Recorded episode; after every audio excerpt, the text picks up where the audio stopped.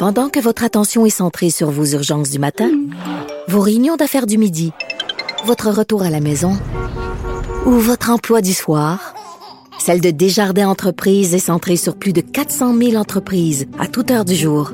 Grâce à notre connaissance des secteurs d'activité et à notre accompagnement spécialisé, nous aidons les entrepreneurs à relever chaque défi pour qu'ils puissent rester centrés sur ce qui compte, le développement de leur entreprise.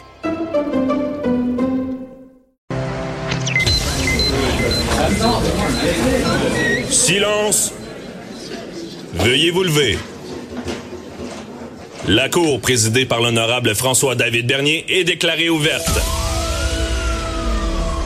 Entrez dans les coulisses de la justice. Écoutez, vous serez pas jugé.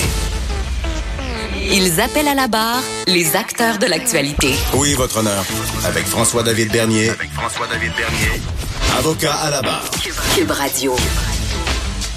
Bonjour, bienvenue à l'émission. Aujourd'hui, il fait très beau. Euh, vous remarquez qu'il fait pas trop chaud, il fait pas froid. On est dans des belles journées tempérées, enfin. Euh, je suis quelqu'un de tempéré, donc j'aime ce genre de température-là. Euh, il est environ 9h03. Euh, grosse émission aujourd'hui pour vous. On, on, vous fais un peu le topo du menu pour que sachiez un peu qu'est-ce qui va arriver tout à l'heure. Et, il y a aujourd'hui, on va parler de, de, de droits d'interprète avec France d'amour, la chanteuse très connue. Euh, les droits d'un interprète, savez-vous c'est quoi? Euh, elle, va nous, expliquer. Elle représente justement le, euh, un artisti qui, qui défend ces droits-là d'interprète. Euh, je donne comme exemple, ben, Céline Dion, c'est une interprète, mais c'est une super interprète. France d'amour également. Comment on défend ces droits-là d'interprète? Un peu plus tard, dans le fond à 10h45. on va parler aussi de reconnaissance faciale. La reconnaissance faciale, c'est une technologie des sciences judiciaires qui peut changer beaucoup de choses, qui peut prévenir beaucoup de crimes. On en parlera avec Nicolas Samuel Bernier tout à l'heure. Et ben il y, a, on a parlé beaucoup du suicide du policier là, en lien qui, qui pourrait être en lien avec euh, ce qu'il avait vu avec l'histoire terrible du meurtre euh, des enfants de Guy Turcotte. Euh, il y a Maître René Verret, ancien procureur, qui va nous expliquer un peu l'impact que tout ça a eu sur tous les intervenants dans, dans ce, ce gros procès-là. dans les nouvelles, ben, je vous fais un petit, petit topo de ce qui se passe dans l'actualité du côté judiciaire. Euh, sur mon opinion. Bon, belle aval V-Média, grosse nouvelle. Euh, évidemment, ça fait parler parce que on se dit même il y, a, même un article qui dit Belle a trouvé son permis de tuer.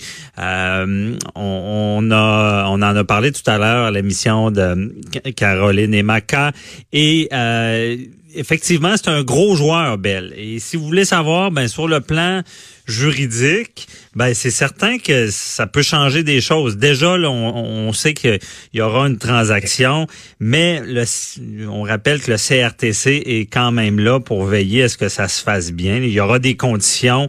Euh, il y a le bureau de la concurrence aussi qui, qui qui freinera l'élan de Bell parce que là, ils veulent rentrer un peu sur le marché dans nos foyers québécois. Mais comment ça va se faire? Parce que il y a toutes les parts des marchés et euh, c'est sûr que c'est un géant. Là. Excusez, là, mais ils ont des moyens. On a déjà dans le domaine, il y a, des changements majeurs dans le domaine de la télévision. On a vu euh, il n'y a pas si longtemps Pierre-Carl Perado sortir sur la place publique euh, et même durant une audience devant la CR, le CRTC, dénonçant le fait que Bell a un statut historique. Dans le fond, si vous voulez savoir c'est quoi son statut historique, c'est qu'à l'époque, il y avait un monopole.